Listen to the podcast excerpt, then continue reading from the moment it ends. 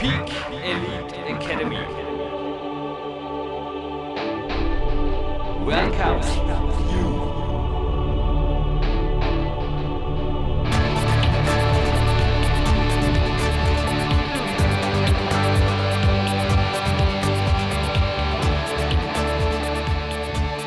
Hallo, ich bin Jürgen Eis und bevor die PowerQuest CC Sendung nun gleich startet, es ist wieder einmal Kämpferdiät Seminartime. Die neue Ausschreibung gerade vor mir kursiert auch vielerorts im Internet, natürlich auch auf unserer Homepage.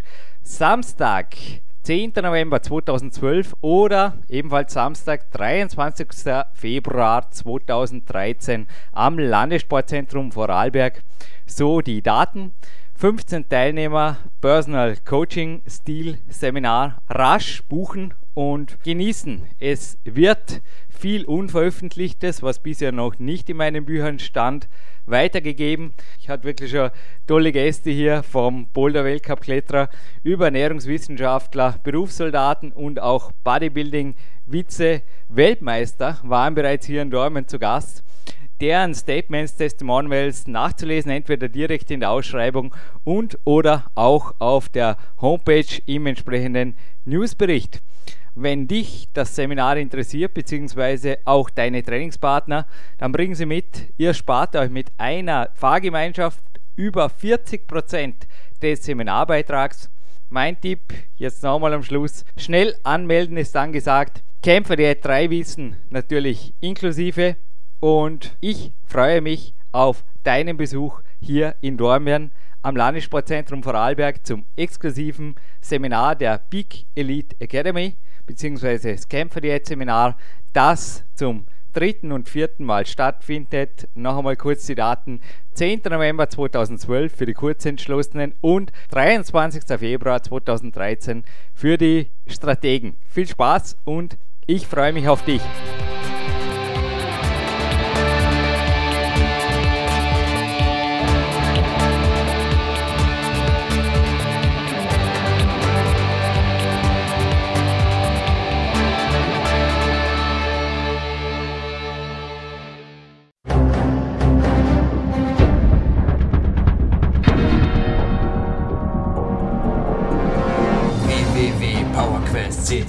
Der kostenlose Kraftsport-Podcast für alle, die fit werden und bleiben. Präsentiert von Jürgen Reis, Dominik Feischl und peakprinzip.com.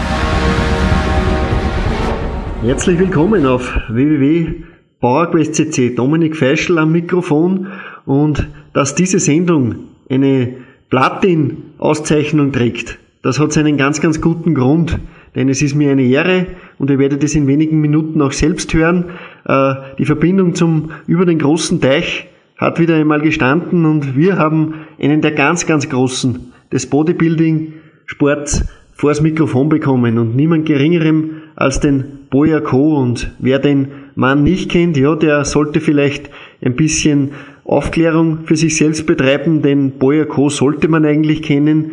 Er war einer der größten Kontrahenten von Arnold Schwarzenegger und hat auch gegen viele, viele andere Szenegrößen der, der früheren sogenannten Golden Era gekämpft, sei es der Franco Colombo, sei es der Frank Zane, Robbie Robinson, also der hat wirklich gegen die ganz, ganz Großen seiner Zunft äh, Wettkämpfe bestritten. Auch Lou Ferrigno war dabei. Es gibt auch eine tolle Dokumentation, Stand Tall, findet man auch auf YouTube.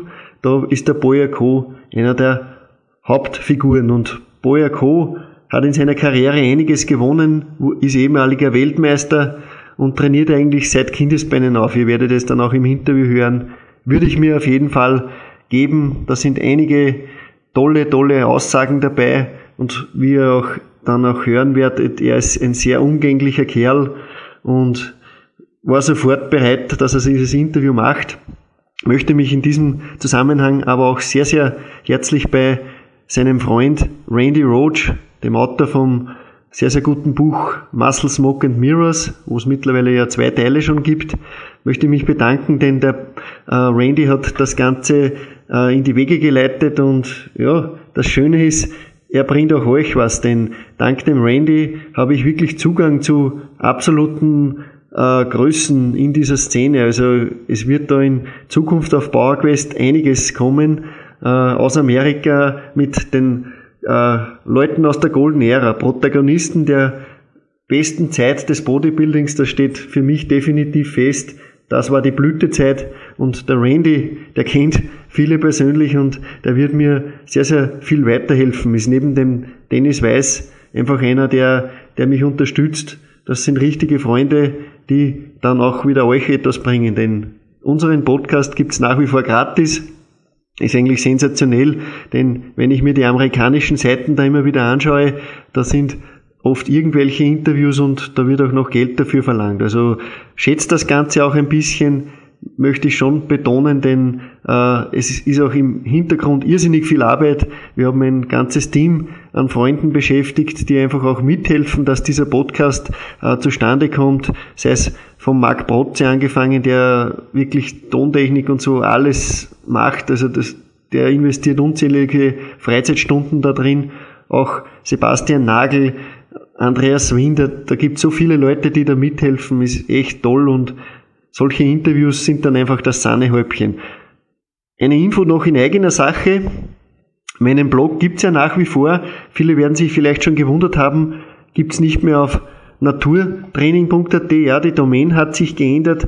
Es ist jetzt wieder naturtraining.blogspot.com, also Blogspot B-L-O-G-S-P-O-T.com. Dort findet ihr meinen Blog nach wie vor. Es gibt ihn auch nach wie vor, keine Sorge. Äh, es lesen ihn sehr, sehr viele, das merke ich immer wieder. Es kann sich da in näherer Zeit vielleicht dann das eine oder andere ändern. Es wird sich auch einiges bewegen wieder. 2013 äh, wird auf jeden Fall ein Jahr, wo wieder einiges geht. Nicht nur mit dem Boyer Co. und äh, es kann leicht sein, dass wir den ja auch im Dezember diesen Jahres noch treffen werden. Das wird ein absolutes Highlight und natürlich werde ich davon berichten. Also auf meinem Blog Naturtraining www.blogspot.com. Schaut vorbei dort, hinterlasst auch Kommentare.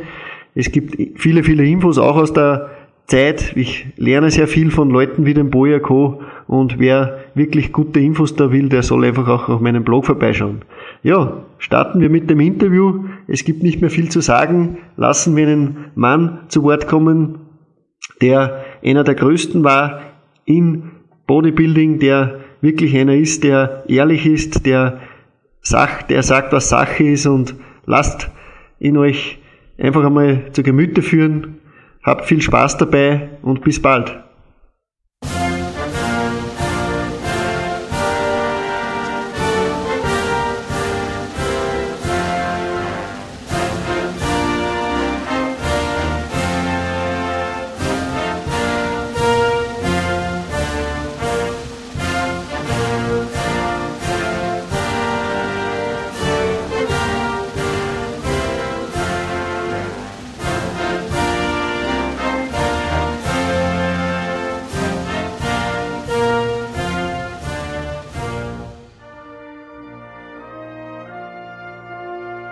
Iron Game uh, is no one other than uh, Boyer Coe. And Boyer, first of all, thank you very much for your time. You are very busy, I think, and still you you are on the phone today, and it's a real honor for us. Well, it's a pleasure for, to, to have the opportunity to talk to you. I enjoy speaking to you. Thank you very much. Oh, great! This is perfect. Uh, you you are a big name. Still, many guys here also in Europe know you still. You are uh, one of the most successful guys in more than three decades of bodybuilding. You were a former Mr. America. You won several World Grand Prix, and I think you were also the only contestant to achieve a perfect score in, in World Bodybuilding Championships. And uh, you are still known. You are a big man. what what uh, for, for on the start? What was what, what did you get started into weight training and bodybuilding? What was your motivation back then? Well, you have to understand something about me. I, I think it's very hard to explain other than the fact that I think I was always just meant to be a bodybuilder. I mean, if if they wouldn't have had weights, I think as a kid I would have been eventually invented them because I always was interested in being big and strong. And even as a as a small boy, even before I started school, and I didn't know how to read, I would, you know, buy or purchase a bodybuilding magazine and just look at the pictures and admire the physiques of the, the people and the bodybuilding stars in, in those days and knew when I grew up that's what I wanted to look like. So I started working out with weights uh, just based on what I saw in the magazines when I was about 13 years old. And uh, so I, I, I just, it was something that I, I loved to do, always did. I, to be honest with you, I, I was never really never really enjoyed, even though I competed for a long time, I never really enjoyed the bodybuilding competitions all that much. Uh, but it was just a way uh, for me to use as a measuring stick to kind of see if I was progressing because I uh, I never really enjoyed competing against other guys. It was because everyone's physique is really unique to its own.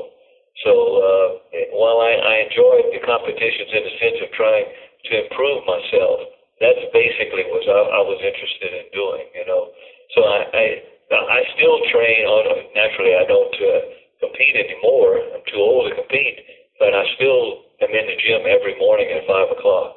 Wow, that that sounds very passionate. You you uh, it it can be heard in your voice too that you are very passionate still about uh, training. Uh, you just said that you are still in the gym at five in the morning. How? I've, I've always been an early riser, and uh, naturally following in the footsteps of Bill Pearl, he always trained early in the morning. And then uh, a guy who has been my best friend all my life, and he was the first guy. I'm originally from Louisiana. He was the first guy to win the Mr. America contest from Louisiana. His name was Red Lerille and basically, I've always, and he was always an early riser. He always trained early in the morning. And I like to train early in the morning because you have no distractions. There's not anything else you can do at 5 o'clock in the morning other than work out or perhaps sleep. And so you get in, you get your workout done, and then you have the rest of the day to work. Well, that's an, that's an important note also. Uh, I maybe you don't know this, but I, I read in a book of Clarence Bass. I think you, maybe you know him. He's a, a, a bodybuilder also in his 70s, and he wrote several books, Ripped, the Ripped series. Uh-huh. And he he wrote in his book that he he read about you that you uh, one once in your lifetime you you you had to train after midnight because it, well, I, as a matter of fact, I did. See, when I was in college you know, I only had a limited amount of time to train because not only was I going to school, but then I had a full time business as well. So, I mean, I would train, sometimes I would train as early as, oh, say 2 o'clock in the morning. No, I, even today, you know, I train at 5, I still get up at 3 a.m. every morning. Really? Yeah. it's, it's just my schedule. But I still don't get up as early as Bill Pearl. Even at 81, I think he still gets up around 2 o'clock every morning. Wow. And how much do you sleep then? That's interesting. But I still try and get, I go to bed fairly early. I still try and get seven, eight hours sleep each night. Oh, that, that's very interesting. Yeah. What what you are very known for your your bicep size. I think this is a lot of genetics, but you for sure put a lot of hard work also in it. Well, Dominic, you know, people will always say, "Oh, well, what what's the secret for a peak bicep?" Yeah. There's really, to be honest with you, and you hit the nail on the head. It's all genetics. I mean, I, for example, I always admired the nice full biceps of, say, Larry Scott. Yeah. Okay, and then at the same time, same time Larry Scott was in his heyday, there was another guy who had outstanding arm development. His name, you might remember him, Freddie Ortiz. Yeah, sure, sure. Freddie Ortiz was on the East Coast, Larry Scott was on the West Coast. And Larry Scott could have done all the concentration curls in the world. He's never going to get a peak on his bicep like Freddie Ortiz had. And by the same token, Freddie Ortiz could do all of the preacher curls or Scott curls in the world. He's never going to get a, a full bicep like Larry Scott. It's just genetics. So it's there's really no secret to it. I mean, you, you know, some people have different shaped bodies, but it's still nothing will take the place of hard work and effort. I tell people that all the time. If you want to succeed in anything, it doesn't matter if it's bodybuilding, business, or whatever. You still got to put forth effort. There's no magic pill that's been developed yet to make you a champion. You still got to work hard at it. Yeah, that's that's that's wise words. That's really true. A lot of people seek the the short way, but there's only there's only a long path to success. But well, that, that's true. I mean, and you said earlier that's true. One, the most important thing is passion. Yeah, you have to have passion, and whatever you're going to do, because to me, you can have the latest gym equipment in the world, the fanciest equipment in the world available, or just a barbell set or a sack of rocks. Hmm. If you train hard with it, your body's going to develop. One of the best physiques I ever saw my life was a friend that I became friends with a guy when I used to compete at the NABBA Universe every year in London, England. This goes back uh, to, to the to the 70s, and he was from South Africa. His name was Ely Pensis, okay. and he had a phenomenal physique. And I said, well, where do you train at? Where do you train? He says, well, I train in my bookkeeper's office. I said, in your bookkeeper's office? He says, yeah. He says, I, I moved the desk, and at the end of the day, I moved the desk out of the way and the chairs out of the way. And all he had was a barbell and a set of dumbbells. And yet, huh. he developed a physique and he won the NABBA Universe training in the bookkeeper's office in his business. No mirrors in the gym I mean, just crude equipment. But he was able to focus and to train hard, and he developed an unbelievable physique. Hmm. That's that's a good story. Uh, I read in a book that you, uh, I think it was with Ell Darden, you did an interview, and I read there that you you were very fond of chin-ups uh, all your career, and I, I think you said that you also uh, did one-arm chins, and this is really impressive. I mean, I, I well, I when, when I was growing up, you know, because I loved hanging around the gyms, and I and, and because I was so young in those days at 13, and mostly the guys were six or seven years older than me. Yeah. So I, I basically didn't say anything. Everybody thought I was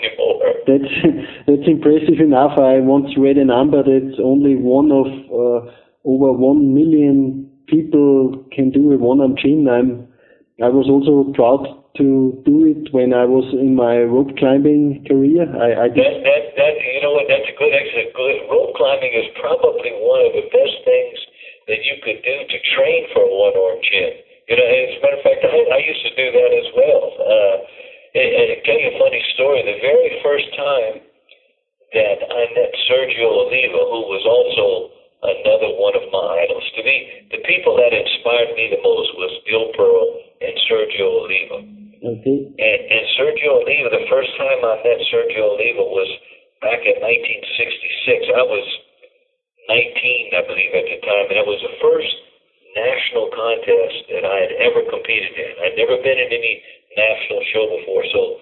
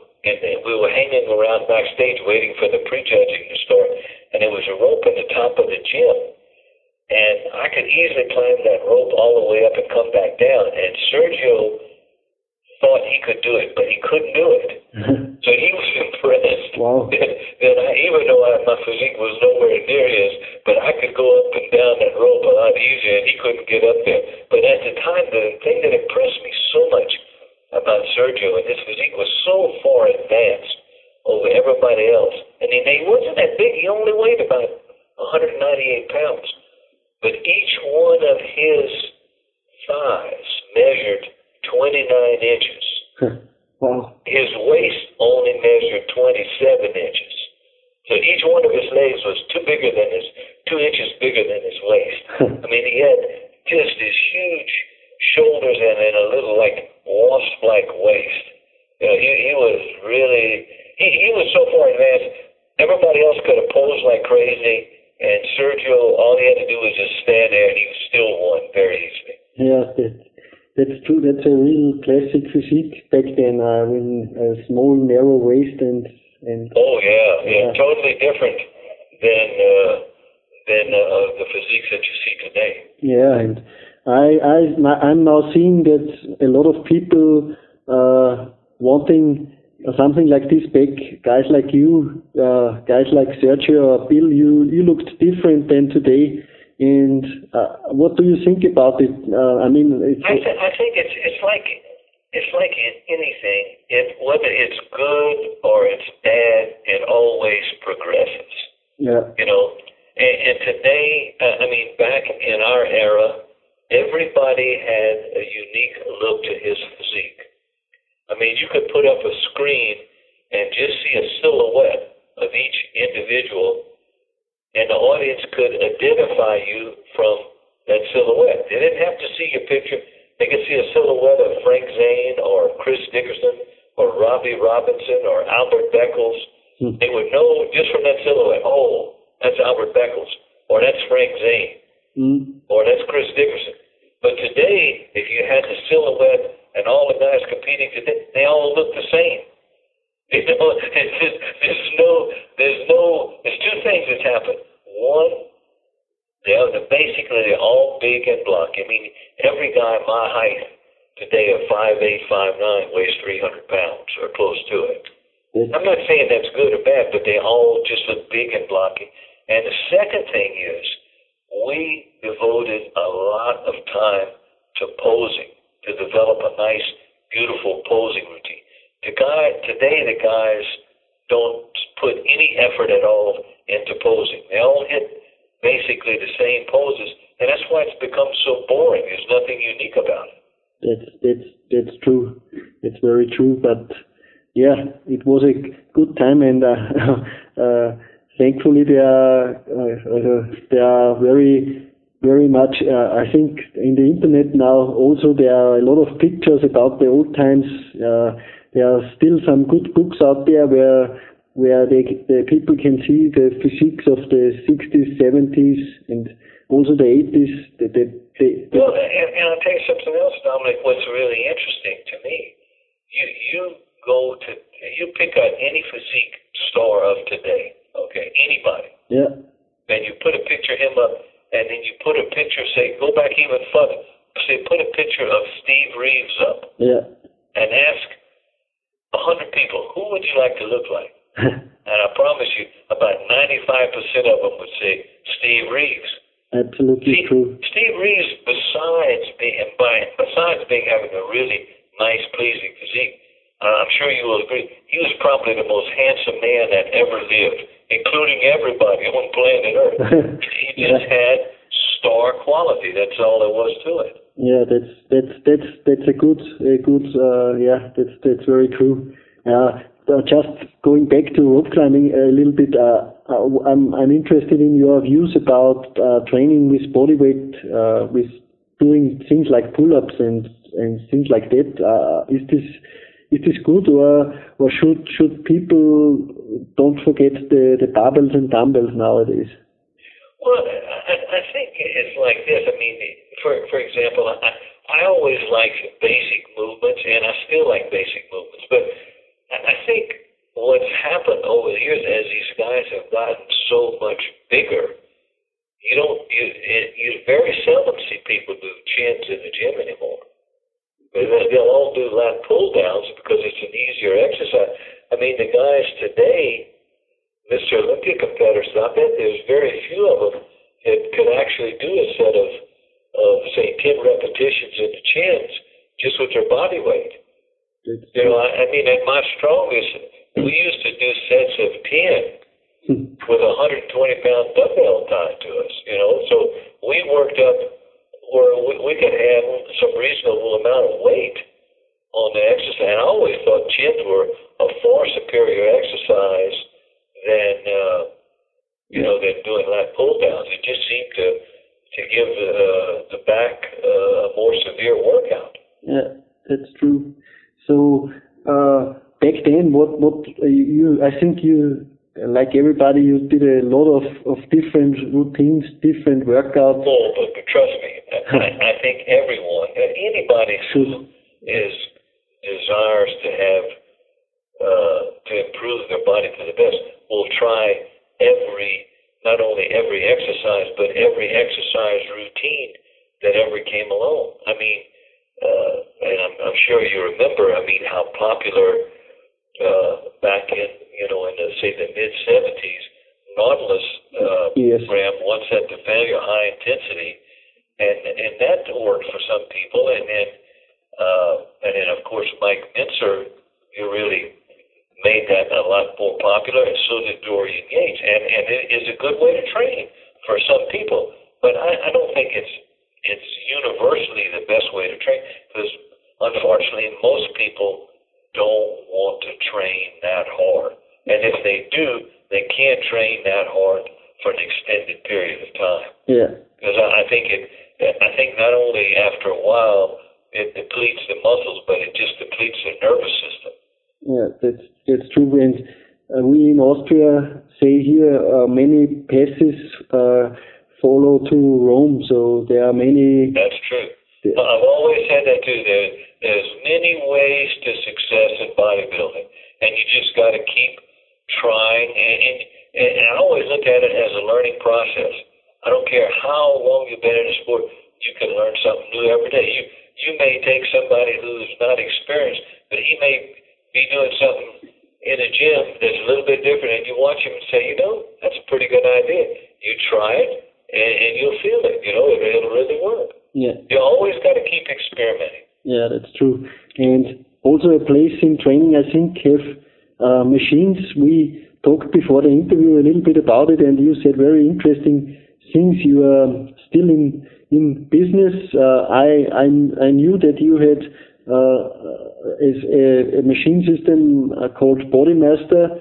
Back in the days, it was very successful, but you are still uh, very very innovative uh, with your company. And uh, Boyas, just tell us why are machines also important? Uh, I, I'm always saying this because there, there's always people who say you just need to train with barbells, you just need to train with body weight. But in my opinion, uh, when you mix the things and also include things like machines and such, you get the far best results. And you are you and your machines. You, you told me before the interview you are still you are on a very good way with with them. Well, I, think it, it's Dominic. It's like anything else. You have to have variety in life to make it interesting. That's the only way you can keep enthusiasm, passion up if you have something new every once in a while. It's just like you take for an example, if you went out to the most expensive steakhouse in in your city and had the most expensive steak every night, and that might be good and you might look forward to it for a couple of weeks or maybe even a month. But after about six months, pretty soon, just a peanut butter and jelly sandwich would taste good to you just because it's different. You know, you got to have some variety, and and I do think that sure you you can uh, accomplish the same thing with a barbell or dumbbells, but the machines offer a great variety to do things, and then also you have to remember too we're speaking basically in terms of bodybuilding, but the whole world is interested in fitness. And unfortunately, we're all getting older, and a lot of times you have to take in consideration the older generation, especially here in the United States. There's, there's something like in the United States today, there's something like a hundred thousand people turn 65, Hmm. and I believe every few minutes of, of, of the day. I mean, Wow. we're, we're, especially in America, we're becoming older people.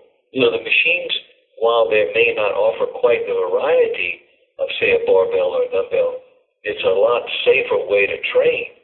And, and people definitely, I think, as they get older, realize the importance of exercise. I mean, let's face it, we're all looking to stay. I, I call it the youth syndrome. Everybody wants to look young and be young forever. And the closest thing I've ever found to that is weight resistance, weight training. Regardless of what you use, it will certainly keep your body young, flexible, and active. That's that's that's very true. And uh, you just told me before the interview also that you uh, that maybe some of your new uh, inventions will get their way over to Europe lately. Well, well, like I said, we, we just finished develop, uh, developing the first machine. It's called Hybrid. And basically what we've done, we've succeeded in developing a system where we have been able to selectorize leverage machines. Now, we really had, had considered taking the unit and flying it to FIBO, but we just didn't have enough time to prepare it properly.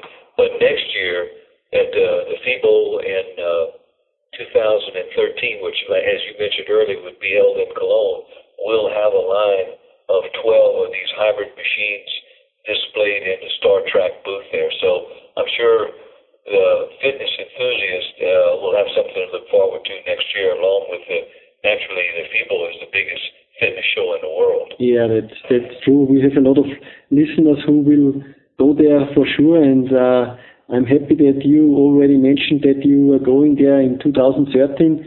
You also, I read in your your success list that you you won several Grand Prix in in Europe. Uh, it's great that you were over here a lot of times, and you also told me that you were in Cologne at the first FIBO, I think. Uh, the, the the first FIBO show that I ever attended, and this must have been back. I want to say it must have been around 1989 or 90. Prior to that, it was always held in Cologne. And then I think what happened, basically the show got so big it outgrew the facility in Cologne, so they moved it to Essen. But now I understand they have an even bigger uh, convention center in Cologne, so we'll be moving back to Cologne in 2013. Okay. Uh, go. Let's go to a, another topic too, which is very interesting. Boyer, what, what is your what is your view on on nutrition general? General is this? I think I, I, I, I just saw an interview a few weeks ago with Rick Drasin. Uh, you you looked very fit in this um, interview, and and uh, what is your what is your uh, take on nutrition? Uh, Well, I, I've always basically followed, you know, just sensible nutrition. I mean, I keep my uh, my protein uh, fairly high. I've always kind of aspired to say one gram of protein per pound of body weight, mm, and and then also, you know, good carbohydrates. And I try to avoid uh, a lot of fats and a lot of sugars. But I I think the thing, a lot of it, some people are just blessed with a good metabolism, which I think in, in my case it is. I honestly don't think that I could ever get fat even if I tried because I was always, I've always, even before I ever started working out, I was always very much on the lean side. So, uh, and, and always very active. So I think that has a lot to do with it too. But I've always paid uh, careful attention to what I eat. okay. And, you know, currently, I mean, at one time, obviously, I ate a lot more red meat, and I, I don't eat red meat anymore. I eat, uh, my protein sources are either, I eat a lot of chicken, a lot of fish, a lot of turkey. So, uh, that's my main source of, uh, of protein these days. And then naturally, I use a, a protein supplement as well, uh, egg and milk protein supplement. Okay, and uh, I read in Randy Roach's book, And Mirrors, uh, uh, also that, um, yeah, back in the days there were some some good protein powders. Uh, nowadays they they are putting a lot more things into it than than than than in back in those days. I think some. I, I tell you the truth, uh, to, to be honest with you, and, and I don't keep up that close with the supplement market anymore. But there's so many different brands of protein powder available today. I don't understand how you could tell the difference. Which one would you buy? If you go into, say, a, a food supplement or a health food store, there must be 50 to 60 different brands of protein powder, and I'm sure most of them are all pretty good. But I don't know how you would uh, you would really tell the difference. You know, it's uh, it, it would certainly require a lot of research on your part to try to decide what's the best. I know Randy, he, he is a big proponent of, of raw foods. And while I, you know, back in the day, I, I eat, uh, I used to eat a lot of steak, and I would eat it very rare. I don't know that I could ever eat it completely raw. Hmm. And Ra- Randy even eats raw chicken, and I know I couldn't do that. yeah, me too. It's uh, I'm only I but I like uh, raw milk, for instance. This is something I enjoy here in Austria because I'm living in a very uh, in a country area, and we have a lot of yeah, yeah, Yeah. the country, that's good. uh, I'm I'm happy. This is a I'm fortunate to live there, and I'm I'm enjoying raw milk. It's a good good source of protein and carbohydrates. I think it's when when when I was much younger, it was very easy get raw milk, and one of the things that I, I really loved a lot and ate a lot of was raw cottage cheese. oh that's But good. now there, there's so many different health requirements. Now you can no longer purchase that anymore. So that's a thing of the past. You can't get that in California anymore. That's true. Uh, I, I saw an old picture of you where you were, I think you were uh, pressing a barbell. Uh, some guys only think you were, uh, yeah, you mentioned it before, uh, training high intensity style like Arthur Jones, but I think you, back then, you trained also other things, uh, things like Olympic lift and such, and uh, When when I first, yeah, like I said, when when we first started, a lot of our emphasis besides bodybuilding was on on strength. So I mean, naturally, I competed in Olympically, you have to remember when I first started in bodybuilding, bodybuilding contests were only held after the weightlifting contests were completely over with. So if you went to the meet, you had to hang around there maybe six or seven or eight hours waiting for the weightlifting to get over with. So in order to have something to do, I would compete in the weightlifting contest too. And then once that was over with, I would compete in the bodybuilding contest. So and, and I always enjoyed trying my hand at lifting heavy weights. I, I know one of the things that I've always believed in, besides from passion in bodybuilding, is always setting goals. And one of the goals that I wanted to accomplish very much before I finished high school was I wanted to bench press 400 pounds. Hmm.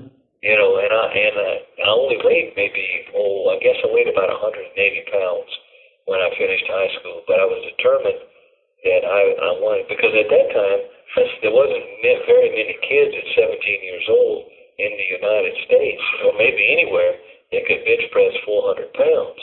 I mean today it's nothing. You got you got kids as young as say 15 years old doing that, but way back then in the 60s it was fairly rare.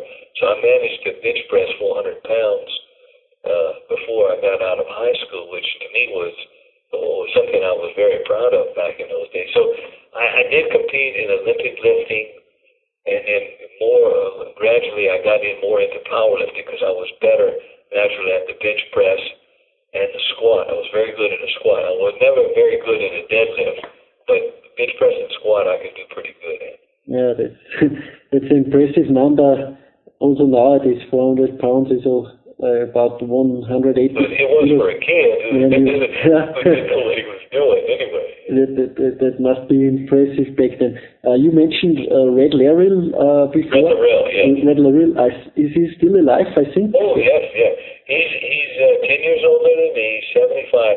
Now I have to say, he would probably probably be without a doubt one of the best interviews Hmm. you could ever do.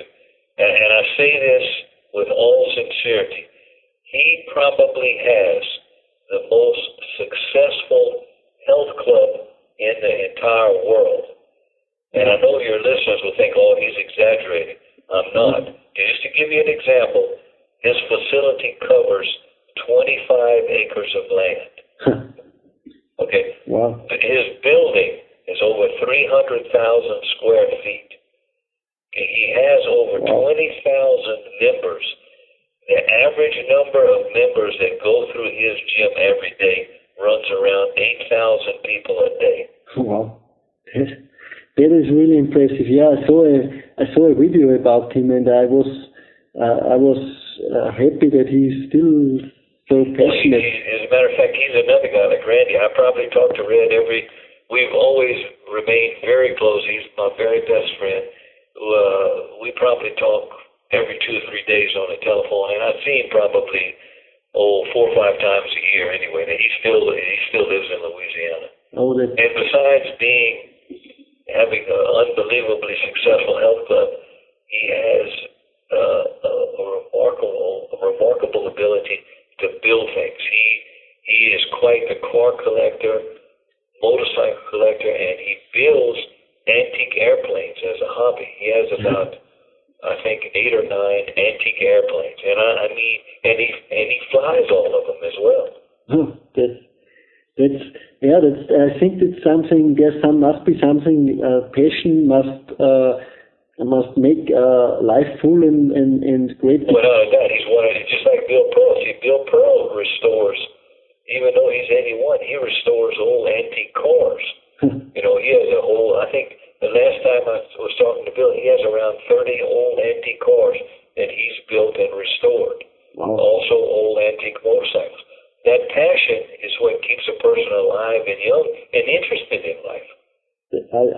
Think so too, and that's why guys like you are also still still having the desire to train early in the morning and Unfortunately, I never, was good at building anything, so I missed out in that area. I still, I still have a passion to work out. That's true. yeah. What what what are some of the exercises you are now following today? What what what are some things you are still Uh, training? Basically, that's the, it's it's no secret. I mean, I still perform, uh, and, and I change my routine a lot. I change my exercise routine, say about once every six weeks. But basically, what I do today is each day I train two different body parts. So I'll, I'll like in a five or six day week, I'll train each body part once a day. Okay, Well, one, well, excuse me, once a week, okay, and I repeat that cycle. okay. Yeah, that's, that that sounds very very good. What what are some plans of you, Boyer? What what what what is something that that is still on your on your mind? What you want want to to still accomplish? Uh, are there some some projects? Well, naturally, I, I, I want to very much want to complete this line of machines that we're just starting to work on for the FIBO next year. And and the thing that I enjoy the most is is just helping other people when they uh, when I'm able able to. So uh, whether it be you know with advice in business or with working out or something, that's what I enjoy the most. Trying to give back a little bit to people because I've been so very fortunate myself. I mean, I, I've been extremely fortunate in always having people like Bill Pearl, Red Lerille, uh, even Armand Tanny, who was, uh, excuse me, not Armand, but Vic Tanny. His change? bro- brother was Armand. But Vic Tanny was a guy who started the first chain of health clubs in the United States. And he was a guy that I was around and learned a great deal from. Even Arthur Jones. I was fortunate enough to work for Arthur Jones, learned a tremendous amount of stuff, uh, you know, through him. And, and, and there's been a number of other people, people that you've never heard of, I know, but like one of the guys that certainly was probably, I would say, the most interesting man I ever met in my life was a, a gentleman by the name of Ben Mouton. And uh, I, I just met him when I was 17, but he was already fairly old. And, but he was one of probably one of the greatest performers that I ever met. I mean, he, he used to tell stories where, and it, it was very true. For 15 years, he worked 15 minutes a day. He was a top attraction for the Ringling Brothers Circus. He was a, a high wire orchestra, basically a daredevil back in those days. And he worked in the movie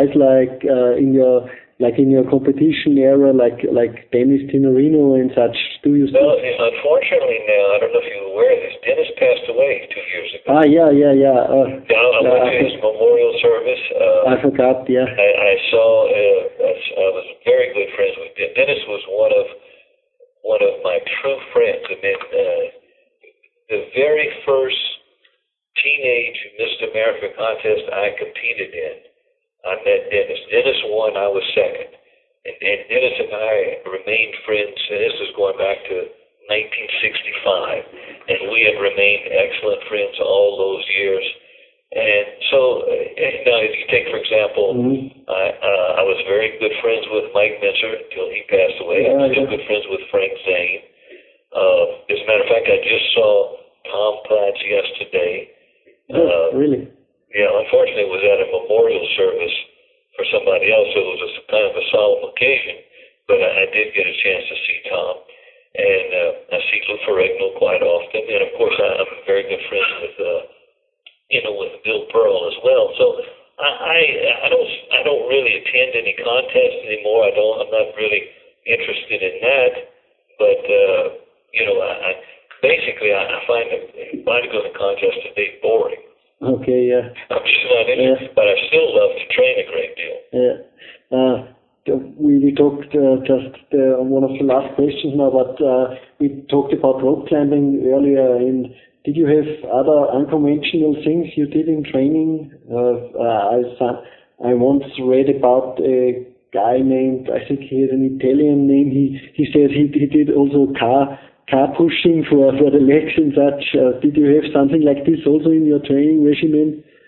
Or or did you He's like, what, pushing a car? Is that yeah, what you're yeah, pushing a car for. I haven't tried anything like that. I didn't have enough. I, I guess I would have tried it if somebody would have would have mentioned it to me, but no, I never tried anything like that. yeah, okay. So so rope climbing was was was a, was a thing you you enjoyed. I enjoyed that. I enjoyed that. Yeah, enjoyed it. And, and naturally, what we used to we would do some odd things like because the, the old man I mentioned earlier, Ben Luton, not only was he a daredevil, but he knew a lot of strength acts like bending spikes, Oh, tearing tearing uh, you know playing chords like that. So I learned all of that from him, like that. And in, in Red he- Red was even better than I was. See, Red was an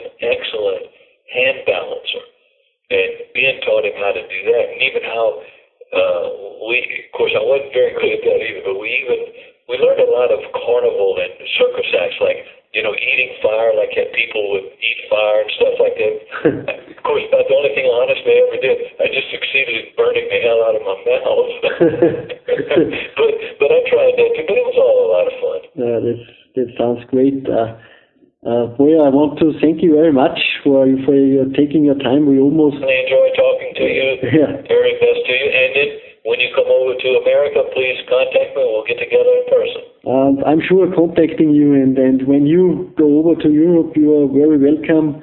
Cologne is just a few hours of, of train ride to, to my home and, and car ride, and I, I'm sure I'm getting up there next year, and maybe you want to visit Austria for your first time. Well, if we have time, we'll, uh, we'll, we'll certainly try and do that. That sounds great. Yeah, that's that's that's nice. I want to thank you and give Randy my my best greetings, I and certainly will. And you have a wonderful day. yeah, we stay in contact. Thank you very much. Okay, thank you. Bye bye. Thank you.